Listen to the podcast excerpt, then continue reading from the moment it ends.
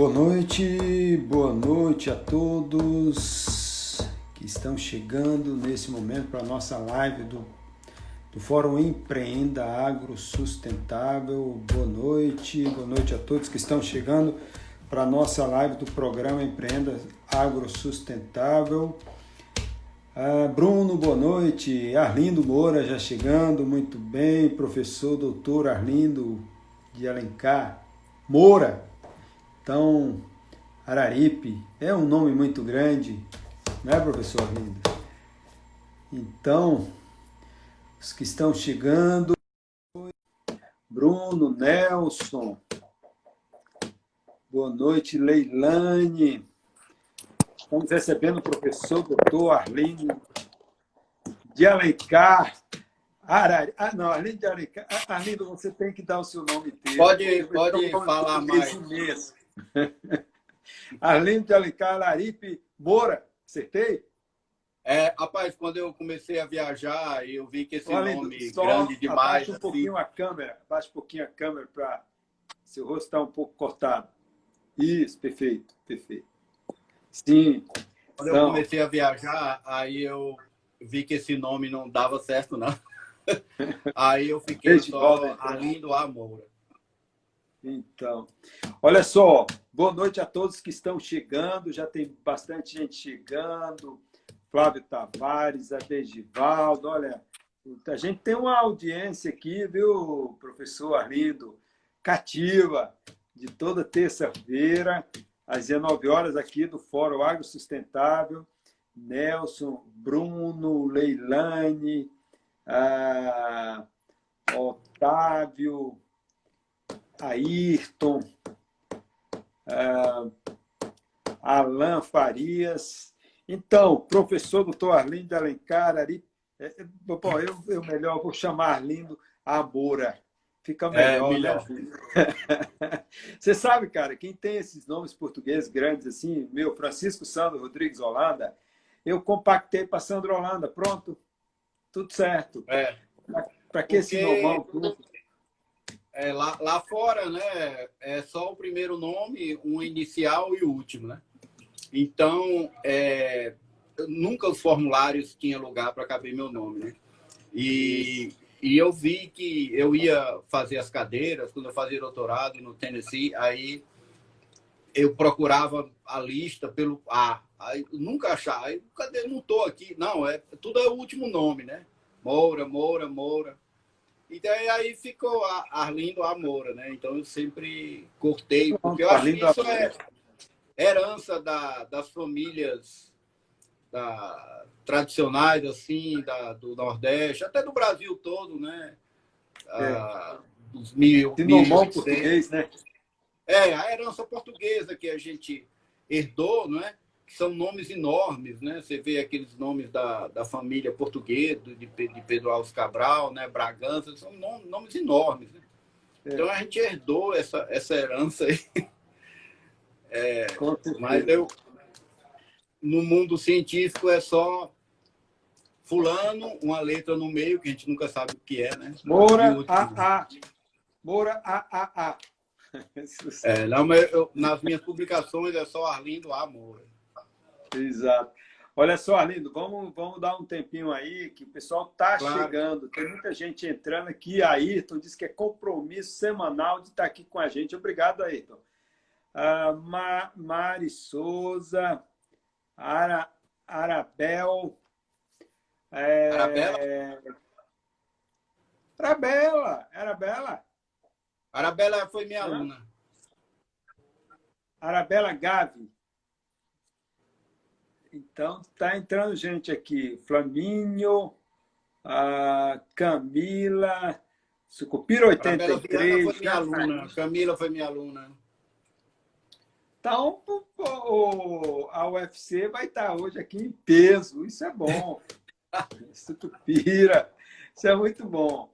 Isso, uma pena que eu conheço pouca gente aí, mas dizendo aí para, para os que vêm da UFC, que eu sou originário também da UFC, né? Nós somos contemporâneos, né, Arlindo? Você um pouco saiu um pouco depois, eu saí um pouco antes. É, quando, quando eu entrei, o, o, Sandro já era assim, era, não era mais calor. No meio. Estava no é. meio, não era mais calor, né? Não e, era mais e, calor. É, você com outros já é já, já tinha uma, uma liderança assim com, com, com os estudantes da, da agronomia, né? Então eu lembro que, que a gente olhava assim para você e, e, via com, como se fosse assim uns líderes e tudo. A gente entrava na faculdade muito jovem, né? Muito perdido, a UFC muito grande, né? Um número enorme de, de professores e coisas acontecendo, né? Mas aí, quando a gente entrou no, na universidade, ficou ali no meio, né? A gente acaba, é, era como se fosse todo mundo do mesmo semestre, né? A gente isso, foi isso. muito a, a congresso juntos e tudo. E por isso, ironia do destino, o, o, Sandro hoje é professor da Universidade Federal do Ceará, do, de Sergipe, onde meu pai era professor.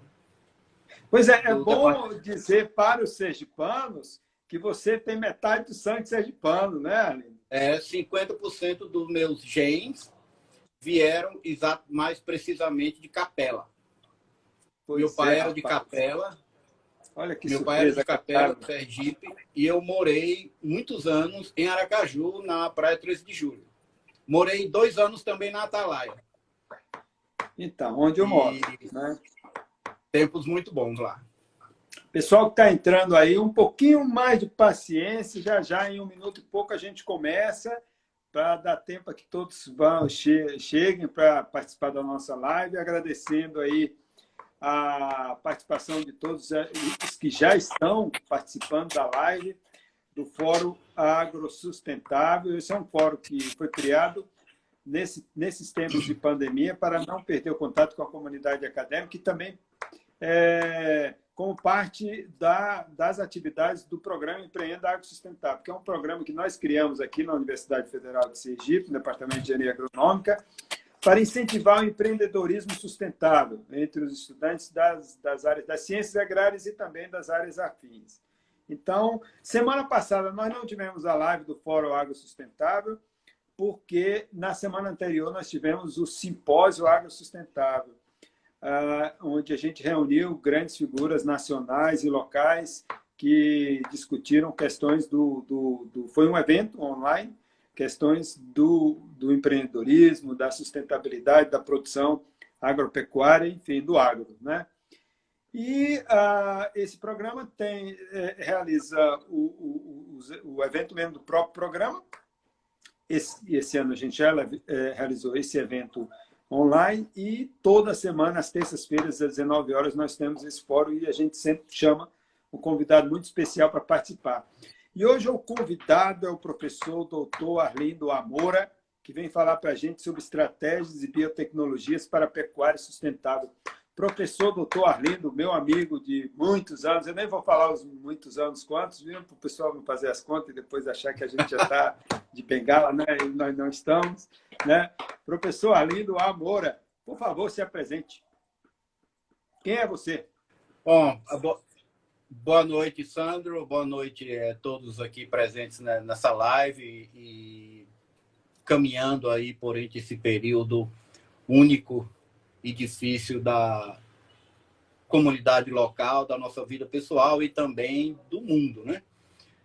Ah, eu sou agrônomo formado na UFC, fui colega do, do Sandro na UFC e depois da minha formatura de agronomia eu fiz meu doutorado na University of Tennessee no, nos Estados Unidos. Com comprovação. Com, com, com, título. Né?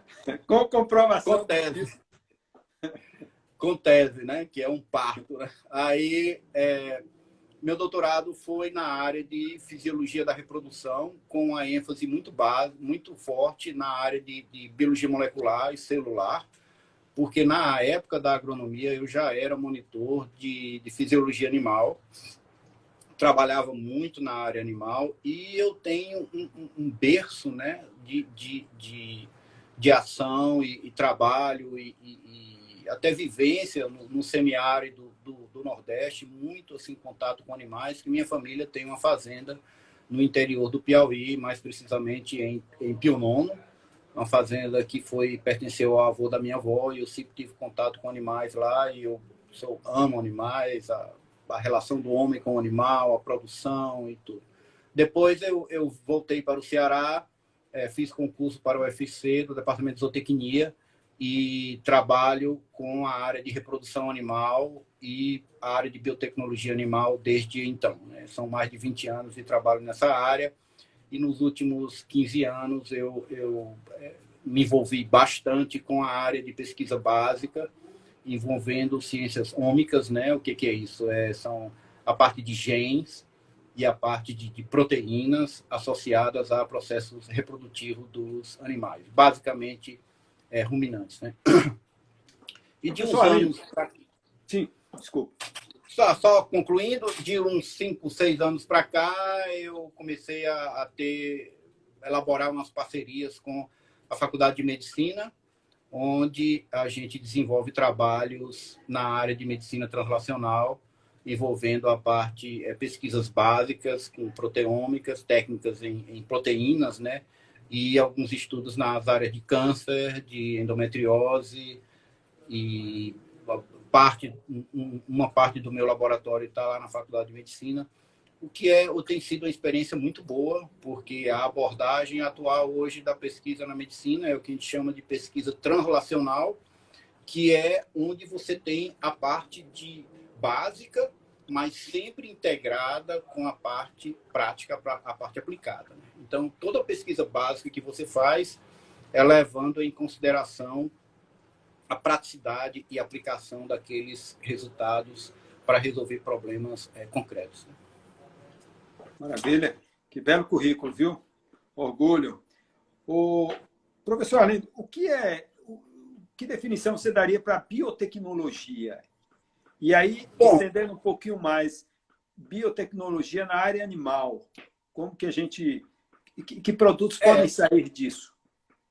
A, o termo é, tecnologia, né? A gente sempre está é, tá na mídia, todo mundo, é, para onde você se vira, né, existe tecnologia. Né? O celular, essa live é resultado da tecnologia. Não? Então, o que é a, a tecnologia? A, te, a tecnologia é a aplicação do conhecimento científico para desenvolver um produto de uso prático que visa o bem-estar dos humanos, animais e do mundo como um todo. Né? Isso é tecnologia. A biotecnologia é justamente técnicas, métodos, processos associados ao animal, visando o quê?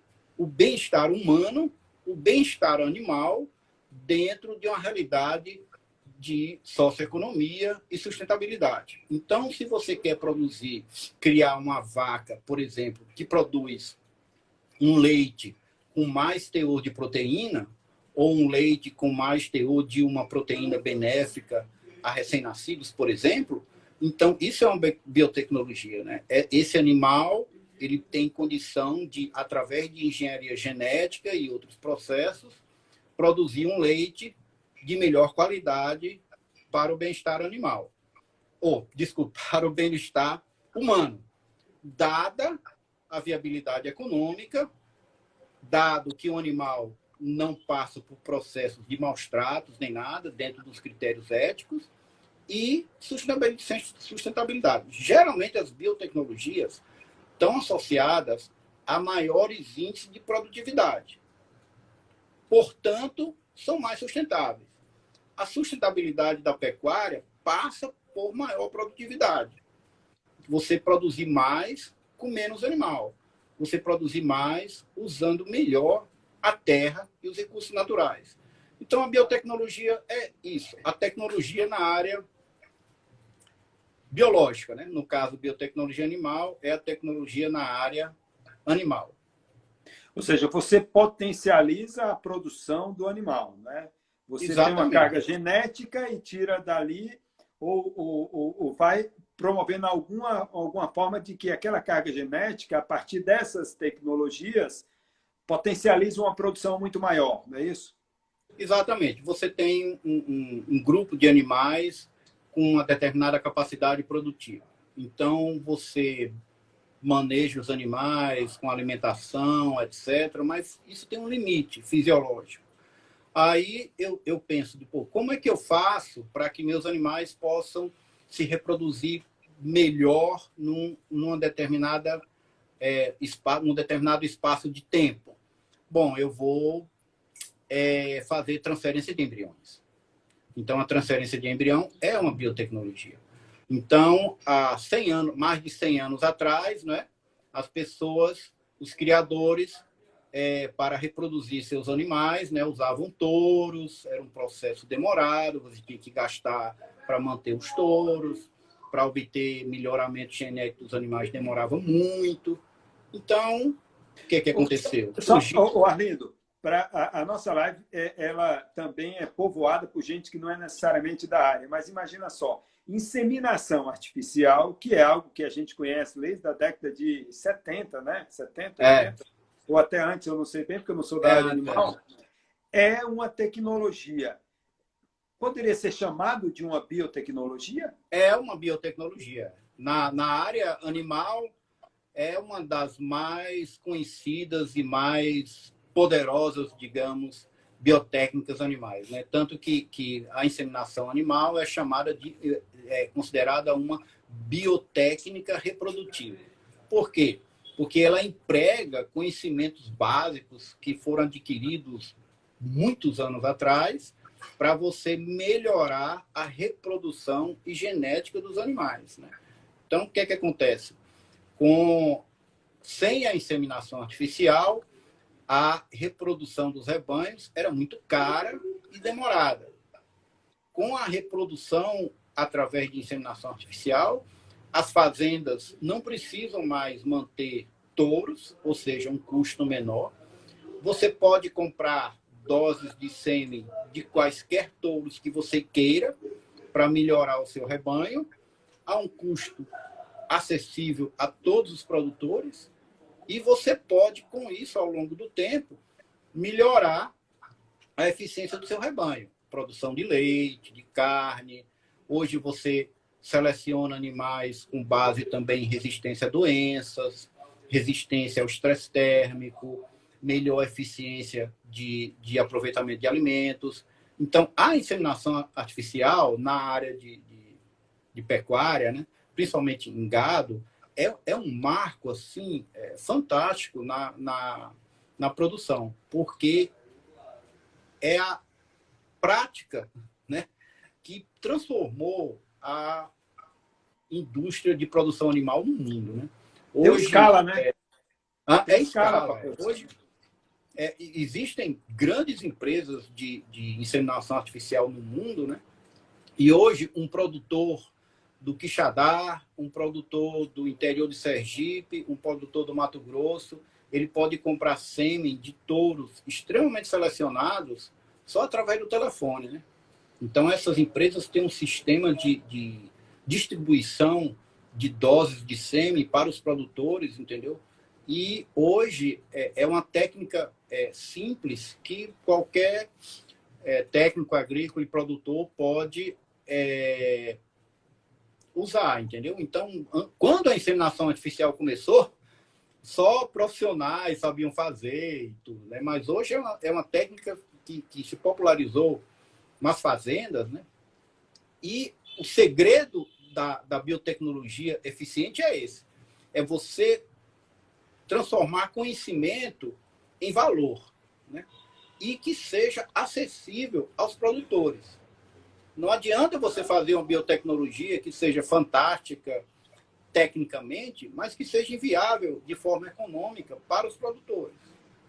Né? Então, seja, a, o, produtor, a, o produtor é, menos capitalizado, ele tem acesso à inseminação hoje. Né? Tem, tem acesso. Se você visitar as fazendas do, do, do, interior do Ceará, Pernambuco, Sergipe, do Brasil todo, é, muitos e muitos deles usam inseminação. Inclusive, o Brasil é um dos países que mais utiliza inseminação artificial e um, é, os Estados Unidos e o Brasil são os que mais utilizam transferência de embrião na, em bovinos no mundo. Né? Então, que é uma pois é, técnica é, já mais, mais avançada do que a inseminação artificial, mas a, a transferência de embrião veio depois da, da inseminação artificial. Pois é, e eu já queria pegar esse seu gancho aí, antes, porém, já dizendo para o pessoal que está participando da live, eu acho que tem uma pessoa na live que está me dando uma grande alegria, que eu acho que é Dimitrio da Silveira. Né? Eu, eu já vi o nome dele aqui. aqui. Grande abraço, meu amigo Dimitrio. Quantos anos? Grande hein? abraço aí, Didi. Olha só, quando eu vi aqui, eu digo, é ele. Então, professor Arlindo, eu já vou avisando aqui para o pessoal que já está mandando perguntas, que é na Não, segunda metade dessa live, normal, é. as perguntas a gente vai deixar para a segunda metade da live, que a gente Não, vai responder a todas. A gente vai se esforçar, quer dizer, a gente é só uma forma de falar, porque é o professor Arlindo que vai respondê-las. Mas, enfim, então, a partir do evento da inseminação, quanto que a gente evoluiu em termos de biotecnologia? Ah, bastante, né? Porque a inseminação é, que, que se popularizou é, no mundo a partir da década de 50, não é? é nos anos 90, os pesquisadores conseguiram separar os espermatozoides X e Y. O que, é que isso quer dizer na prática? Hoje, você compra uma dose de sêmen e você a dose de sêmen pode ter mais espermatozoides X ou mais Y. Então, quando você insemina sua vaca, você pode planejar com 90% de certeza se vai nascer uma fêmea ou um macho. Então, essa técnica que surgiu nos anos 90 chama sêmen sexado. E hoje você compra sêmen sexado no mundo todo. Ele é então é você já compra, você já compra com o sexo definido. É, Ou seja, a depender então... efetivamente do, do, teu, do, teu, do teu ramo, do teu setor de, de produção agropecuária, você não tem mais aquele risco de não sei se vem uh, um, um bezerro macho ou um bezerro fêmea. É, é exatamente, tem... exatamente. Na prática é isso. Então, se eu sou um produtor de leite e meu rebanho, é, eu, eu quero que meu rebanho cresça, então eu quero ter mais fêmeas então eu compro semi-sexado. Né? A, a, eu vou ter, se eu comprar um semi-sexado X, né? eu vou ter 90% de chance de que vai nascer uma fêmea. E se eu comprar, se eu for um produtor de gado de corte e que meu rebanho esteja estabilizado, eu não tenha muito interesse em aumentar o número de matrizes, eu tenho interesse em produzir machos, então eu compro mais sêmen de macho. Entendeu? Então, isso certo. aí foi um. Então, se é leite ou corte, você vai definindo como que vai, é, vai formar o teu é. rebanho. Né? Leite ou corte, e em função também das suas estratégias né, de, de, de, produção. O que é que você quer com o seu rebanho? Você quer crescer, você quer estabilizar, o mercado está mais para fêmea, o mercado está mais para macho. Entendeu? Você, isso aí foi um, um, um marco muito grande na biotecnologia animal, especificamente na, na biotecnologia de bovinos. Hoje em dia já tem, os australianos já estão desenvolvendo semi-sexado para ovinos, né? Então, é, é, proporcionou uma gama de opções enormes. Né? Então, é, por trás dessa tecnologia existe o quê? Existe uma, uma rede de, de negócios startups que é, foi criada para essa biotecnologia, entendeu? Então você tem as empresas de inseminação, você tem a empresa que constrói a máquina que separa os espermatozoides. Então, a biotecnologia também está associada a uma grande oportunidade de novos negócios para os produtores e ou pessoas que estão associadas ao, ao agronegócio. Né? Então, é, a, a, a, digamos assim, a 50 anos atrás, não existia campo para é, veterinários, ou tecnistas e outros profissionais trabalhar com inseminação artificial em larga escala em grandes rebanhos. Mas hoje tem. Pois é, e é bom que é, é, é, é, esclarecer ao nosso, ao nosso internauta que toda vez que a gente fala em inseminação artificial, a primeira relação que a gente faz é com a bovinocultura, né? É, mas, na verdade, você pode estabelecer isso para ovino, para caprino, para todos os, toda a pecuária em si, não é isso? É, porque eles... Opa! Deixa eu só conectar aqui meu, meu celular. E começou com a bovino, né? Mas é, tem suíno, né? Faz também muito. Ovinos, caprinos, é, aves também. Ah, uma é. área que, que, que tem desenvolvido muito essa área de biotecnologia de, de reprodutiva é na área de animais silvestres, né? que são é, é, técnicas que é, permitem a reprodução de animais silvestres, inclusive aqueles ameaçados de extinção. Então, algumas espécies mantidas em, em, em zoológicos, reservas, muito difícil você reproduzir. Né? E também. A, Ararinha a... azul é um exemplo, não é? Como? Ararinha é, exatamente, azul. exatamente. Né? Então, essa, é, toda essa técnica de reprodução hoje que é usada em animais silvestres veio de onde? Veio das pesquisas com animais de produção, né? Veio das pesquisas com geralmente com boi, né? É, boi também se usou muito o modelo do, do coelho, né? E a reprodução humana usa esses conhecimentos básicos gerados com animais. Então é, é toda uma rede de negócios, né? Que está por trás dessa área biotecnológica. Né? Então isso envolve muito dinheiro, é, empregos, né? A, aumento de produtividade, é, garantia de lucratividade para os produtores, né? E, em última instância, né, uso mais racional dos recursos naturais. Né? Com certeza. Pegando aí do gancho da, do empreendedorismo, esse fórum Agro Sustentável, ele é uma das ações do programa Empreenda Agro Sustentável. E professor Arlindo, você tocou aí numa questão que é a possibilidade de esse ser um espaço para startups, para o empreendedor, o jovem empreendedor. Como que você enxerga isso para aquele o, o, o, jovem empreendedor? A gente sabe que o, o, o profissional que sai da universidade hoje ele tem um campo muito limitado de trabalho quando você pensa em oportunidades no setor público. Então, ele vai ter que criar essas oportunidades na área privada. Essa área de biotecnologia é uma potencial área para o jovem empreendedor, não é isso que você começou muito, a muito, Eu queria que falasse um pouquinho mais. É, bastante, né? Porque, como eu falei, né, a, por exemplo, essa área da inseminação artificial, ela envolve, um, a área de desenvolvimento de produtos para inseminação artificial, entendeu? Novos diluidores, novos equipamentos para inseminar, é, meios para conservação de sêmen. Por exemplo, tem uma área de pesquisa grande que, que a indústria quer melhorar, que é você é, comercializar o sêmen liofilizado. Entendeu? Porque o, o sêmen para inseminação artificial hoje em dia, ele é comercializado em nitrogênio líquido. Então você precisa do nitrogênio líquido para transportar. Então as, as empresas estão é, é, é, investindo nessa possibilidade de liofilizar.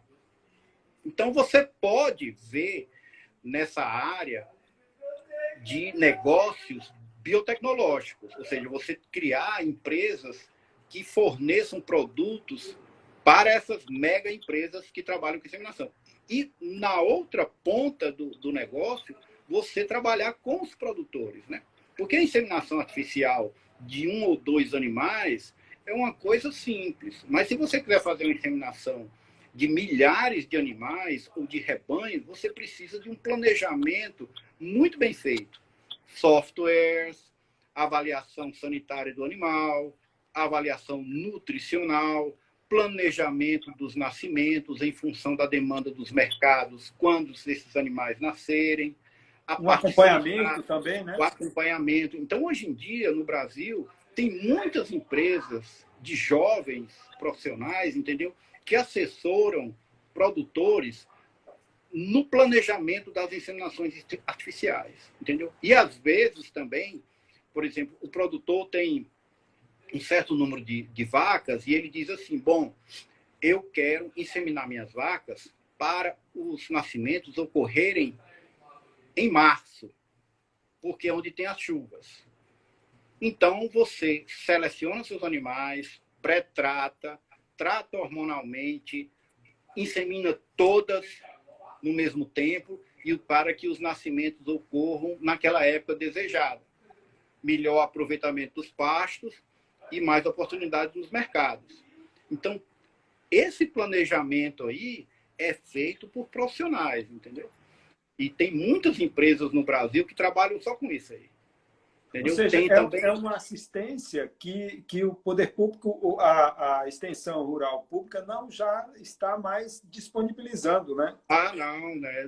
A, a, a extensão pública é, é, é, não dá conta, entendeu? Porque o, o, a demanda é muito grande, entendeu? Se você pegar produtores médios ou grandes, eles, eles demandam assistência, entendeu? Inclusive, não só produtores muito grandes, mas também associação, associações de pequenos produtores, entendeu? É, então, a, a inseminação artificial, ela depende de um planejamento muito bem feito na parte de nutrição, de estratégia, de controle do rebanho e tudo. Então, e essa parte aí geralmente é feita por, por, por profissionais, né? Tem muitas empresas aí nessa área, é, é, softwares, a, aplicativos criados para organização de, de programas de cruzamento de animais. Se você quer melhorar o seu rebanho, qual que estratégia que você vai qual, faz, qual touro, tudo isso aí requer um planejamento muito grande. E os profissionais da área de agrárias, né, eles é, contribuem muito nessa área. Né? Então, é, é um, um, um, uma, um, uma área... Assim, um mercado, de, né? Um mercado de bons negócios, entendeu? Bons negócios. E o que é que acontece hoje? Você tem os desafios de produzir de forma sustentável, né? Ou seja, produzir mais com os mesmos recursos naturais que tem. E a inseminação artificial, o planejamento reprodutivo, a biotecnologia ajuda bastante essa, essa racionalização de recursos. Entendeu? Com certeza. Professor, ah, quando a gente fala em produção sustentável, em pecuária sustentável, a gente lembra sempre dessa, dessa necessidade que o país tem de produzir é, sem degradar, né? A produção que seja uma produção verde, que, que é, desconsidere qualquer possibilidade de desmatamento. Ou seja, essas biotecnologias podem contribuir no sentido de diminuir a pressão sobre desmatamento, não pode?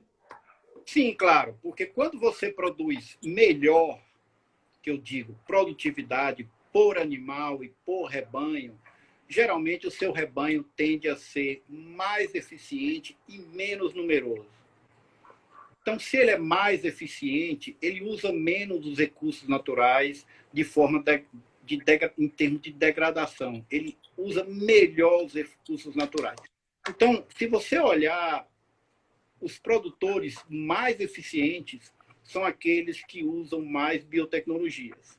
Desde a biotecnologia, entre aspas, simples, como a inseminação é, artificial, até transferências de embriões, uso de sêmens é, sexado.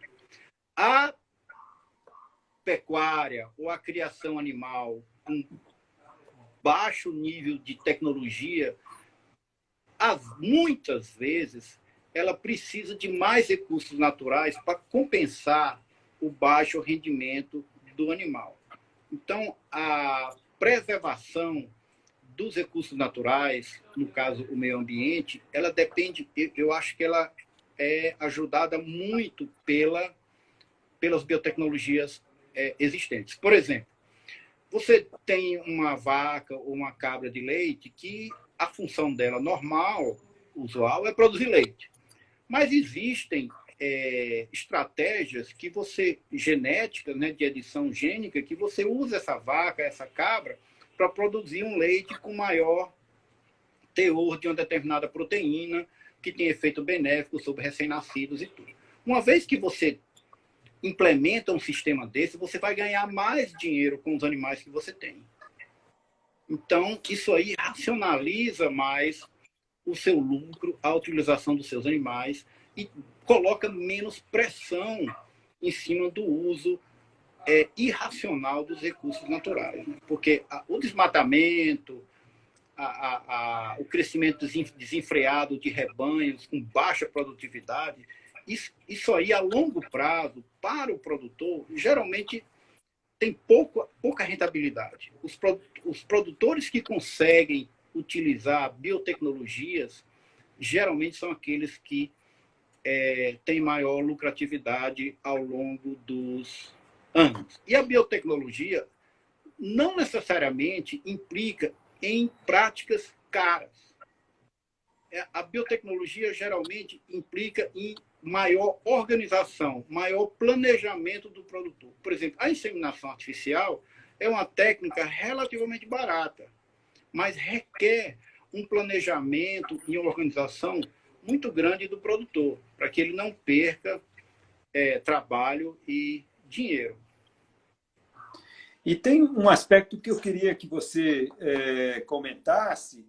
O produtor que, que usa essas biotecnologias, ele coloca nesse pacote os cuidados, por exemplo, com rotação de pasto, ele degrada menos pastagem. Ele, Exatamente. Ele, porque ele tem mais informação. Aí ele acaba Exatamente. entendendo que não é só a, a biotecnologia, mas é todo um cuidado com o sistema de produção que vai tornar aquela produção dele mais sustentável é, é, e, e, efetivamente, em, em nível de produção de carne, no Brasil, e principalmente aquele produtor que exporta, ele tem que ter essa comprovação, não é isso?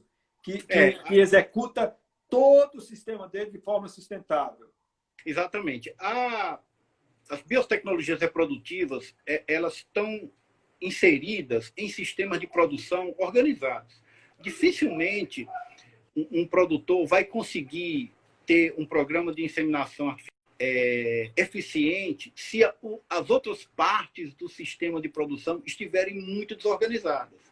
Então, quando o produtor começa a utilizar essas biotecnologias, ele começa a melhorar a nutrição, ele começa a melhorar a, o controle de doenças, ele começa a ter produtos é, mais é, sustentáveis. Então, toda a cadeia de produção começa a se organizar mais, inclusive o uso da terra. Né? Então, por exemplo, se um produtor cria o, o rebanho dele ao Deus dará, né? então geralmente a nutrição não é boa. Se a nutrição não é boa, os resultados da inseminação não vão ser bons. Então, a produtividade do rebanho vai ser baixa. E a rentabilidade a longo prazo também baixa. Mas se um produtor decide usar a inseminação, então ele geralmente, acompanhado com isso, vem melhorias na, na área de manejo de pastagens, adubação, rotação de pastos, é, melhor uso da terra, é, a parte sanitária, né? Tudo isso aí. E isso aí demanda o quê? Demanda assistência técnica, entendeu? que aí é profissionais é, competentes, né? Profissionais competentes, né? Que é, é, geralmente trabalham assessorando esses produtores, né? Ou, ou produtores é, individuais ou, ou cooperativas. Né? Até porque os custos de produção cada dia estão mais altos, né? Se ele não tiver uma boa rentabilidade, não vai cobrir esses custos, não é isso? É, os custos de, de, de, produção hoje sempre estão aumentando muito, né? E, e os produtores não conseguem. É, eles não têm poder sobre o preço dos produtos que eles produzem. Né? Então, um produtor de leite não consegue determinar o preço do leite. Né? Não existe oligopólio em leite.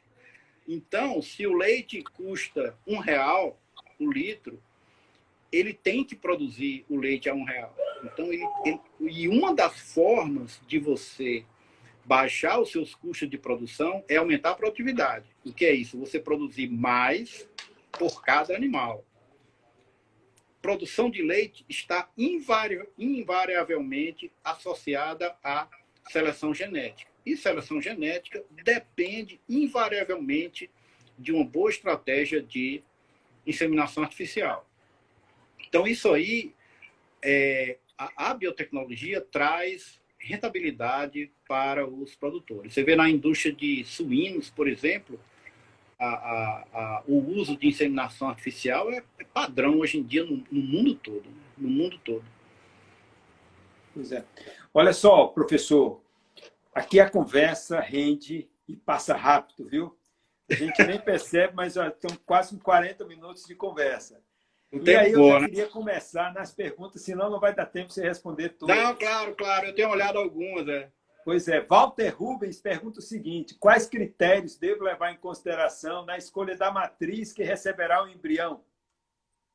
Olha, é uma receptora, né, uma matriz que recebe o embrião, são critérios é, básicos. Um é sanitário, né? Livre de doenças, a, programa de vacinação adequado e tudo. Outra, que ela tenha é, boa alimentação. Isso aí é fundamental. Né? Então, ah, se você trabalha com score corporal, né, a fêmea tem que ter aí pelo menos score corporal 3.5, né, que é uma, uma, um indicador de boas reservas nutricionais. Né? Outro é a parte nutricional em si, né? Você saber planejar a dieta do animal com adequado suprimento de proteína, energia, vitaminas, sais minerais e tudo. Porque o que acontece? A receptora do, do embrião vai receber um embrião de poucos dias e vai gestar aquele embrião e vai ser responsável por quê? Pelo parto. Né? Então, a, a, a, estrutura reprodutiva do animal tem que estar tá ok. E saúde. Muitas doenças causam aborto e mortalidade embrionária. Muitas doenças. Então, o programa de vacinação tem que ser ok. Nutrição, deficiência de nutricionais nutricionais causam mortalidade embrionária, principalmente nos primeiros é, 30 dias, e problemas de parto. Outra coisa também importante na nossa região, que é o controle do estresse térmico. Entendeu? Temperaturas elevadas estão associadas a perdas embrionárias muito sérias. E, ah, como no caso a receptora não vai produzir óvulos, né, tudo, mas é, porque a, a, alta temperatura, o estresse térmico, também está associado a uma baixa qualidade dos óvulos produzidos pela fêmea. Então, você tem que ter esses cuidados se você tiver, for escolher as suas receptoras. Outra coisa importante também, quando você vai escolher uma, uma matriz receptora, é a parte conformacional. Né? Um animal grande, com estrutura corporal adequada. Por quê? Porque ela vai ter um parto. Né? Dependendo do touro que você usa, o tipo de touro ele tem efeito no tamanho do bezerro. Então, quando você compra o sêmen, tem lá um índice do touro que tem dificuldade de parto. Refere-se a quanto daquele touro afeta a dificuldade de parto daquele bezerro. Então, você tem que ter fêmeas receptoras é, que uma estrutura corporal para ter um parto normal sem problemas. Então, se você usar um touro que produz bezerros muito grandes e uma fêmea pequena, ela vai ter problema de parto. Aí, no caso, partos distóxicos, retenção de placenta, pode, o bezerro pode morrer durante o parto, né? Então, são cuidados que você tem que ter na hora de escolher uma matriz para produzir suas crias, né? Tanto se a matriz for inseminada ou se ela for só uma receptora, né? Maravilha. Olha aí, Walter Rubens, que aula você recebeu, hein, rapaz? De um PhD aí de alta qualificação. Walter Rubens foi, foi meu bolsista. Né? Ele é um jovem ah, engenheiro agrônomo aí que está atuando na vida profissional e que está muito empolgado. E isso é bom de saber que ele está por aqui questionando. J. Paulo Rego pergunta, já diz: parabéns pela qualidade da live. Professor, o que o agro no pós-pandemia irá nos exigir como profissional e como gerador de tecnologias? Teremos outras demandas? Ó, essa pergunta é difícil, né? Pois é, complexo, hein? É, é quase uma live inteira, né? Quase uma live inteira, né? E daí precisa de um economista, né? Uhum. alguém na área de biotecnologia, agrários e um futurista também. Né? Mas uma, uma, uma coisa sobre essa pandemia e tudo é que a demanda por alimentos né, tem se mantido constante. Né? A demanda por alimentos sempre vai se manter no mundo todo. poucos foram os estabelecimentos é, que comercializam alimentos que é, fecharam. Né? O que acontece é que, com a diminuição da renda de, de, de alguns é, consumidores, alguns produtos terão menor capacidade de venda. Então, no caso, os produtores, na área de, de animal, né, ou na área de pecuária, têm que sentir, avaliar o mercado de alguns produtos e você se ajustar. No caso de produtos de baixa perecibilidade, né? É, aí tudo bem, você pode ajustar quando que você vende ou não. Mas, por exemplo, se um produtor produz leite, né? Ele tem que vender o leite ali todo dia. Então, vê, o mercado está melhor para leite, está melhor para carne, e também qual a perspectiva de é, recomposição da economia, o quê? No período de um ano. Porque geralmente quem produz leite, né, uma vaca que, que pega cria hoje, ela vai ter um parto daqui nove meses, né? Então o leite dela vai, você vai ter que vender daqui a 12 meses, né? Então você tem que se planejar muito bem para saber onde você vai colocar o seu produto, se você é produtor. Né? Agora, se você for um profissional, o que eu aconselho é você estudar muito, ler né, sobre os mercados do, agro, do agronegócio e ver quais áreas desse agronegócio estão o quê? Em alta. Né? Quais áreas desse agronegócio estão altas? No meu entender, tudo que envolve biotecnologia, maior eficiência, melhor uso dos recursos, está em alta. Aplicativos, novas estratégias de alimentação animal, emprego de biotecnologias mais eficiente e uma coisa que hoje em dia é, todo o mercado se preocupa, preservação ambiental.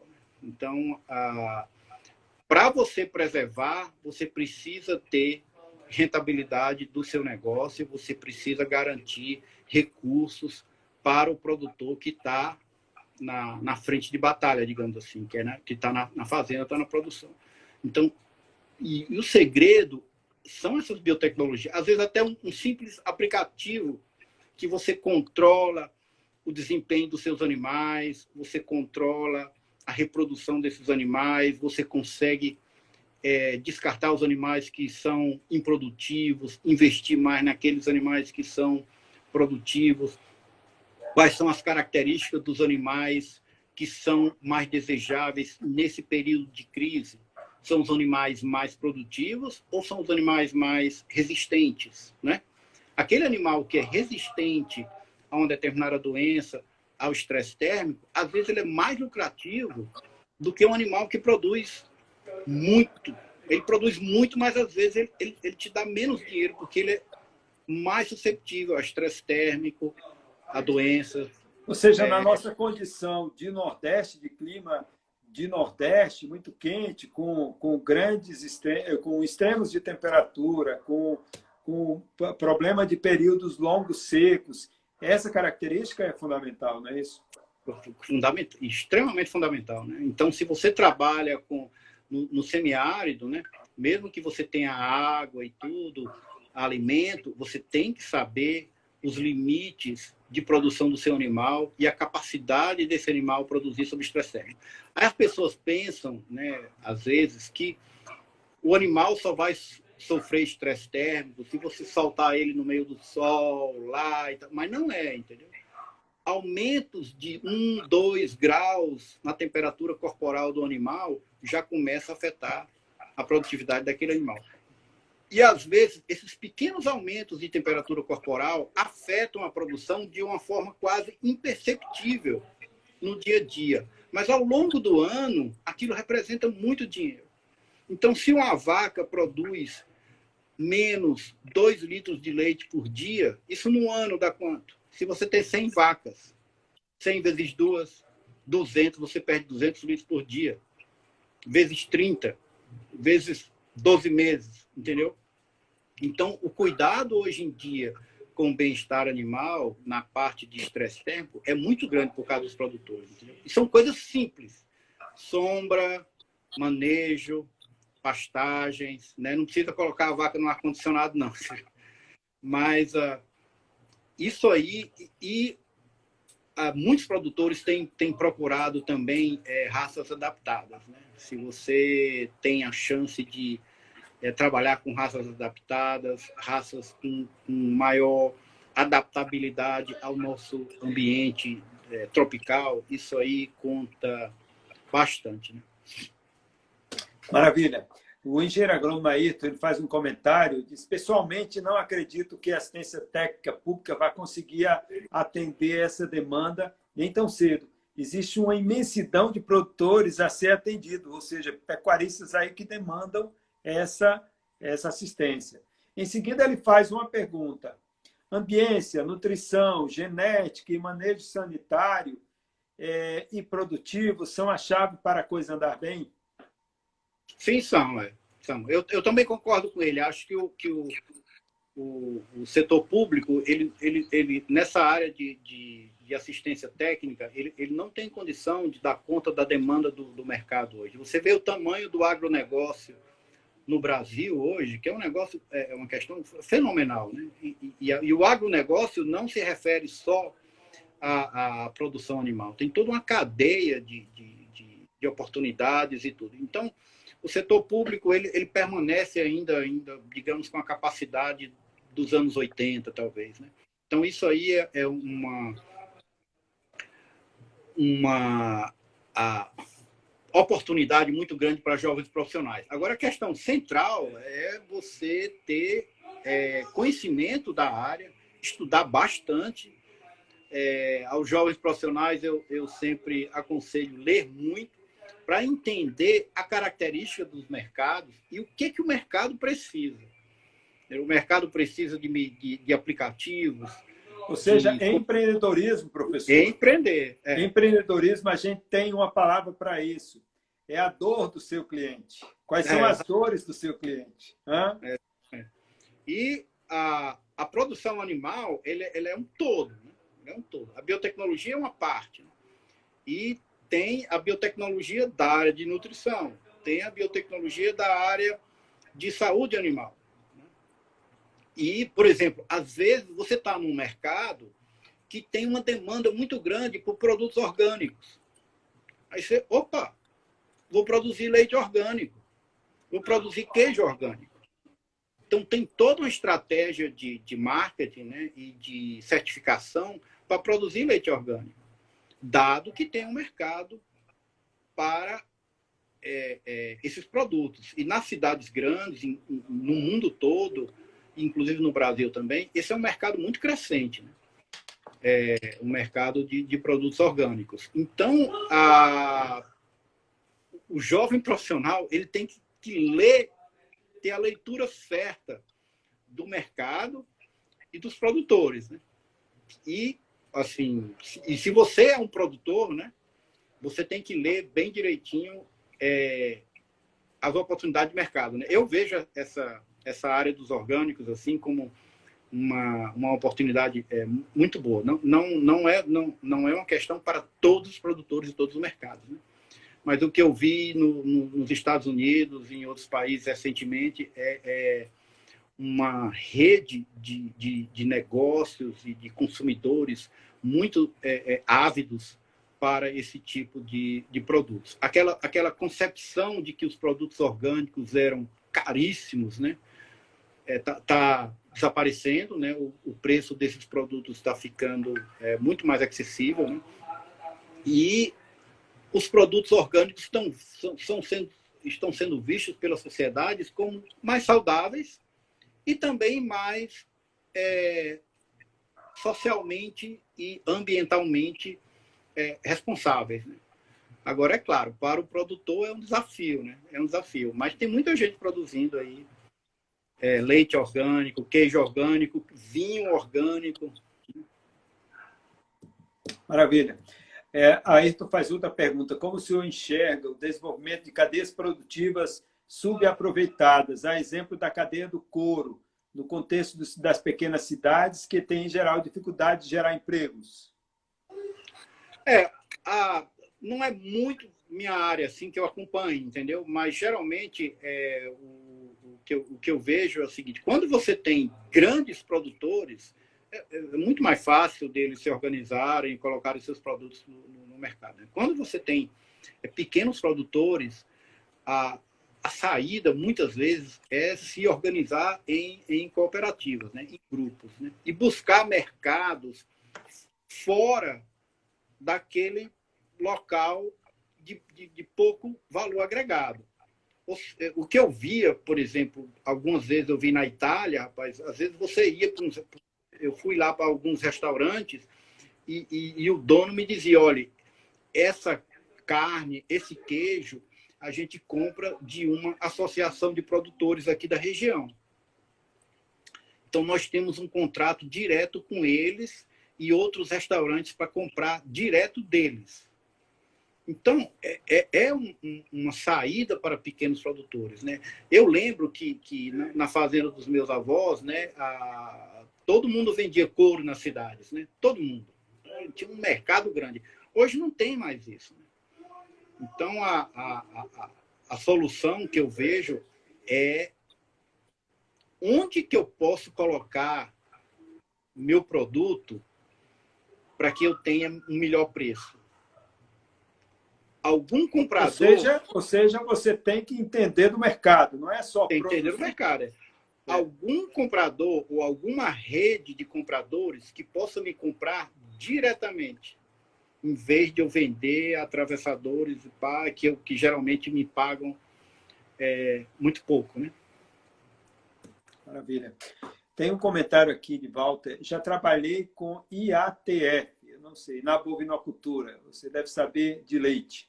No entanto, hoje encontro certa resistência dos produtores em implementar essa tecnologia na bovinocultura de corte, mesmo apresentando as vantagens. Um comentário. É, o IATF, o que é IATF mesmo?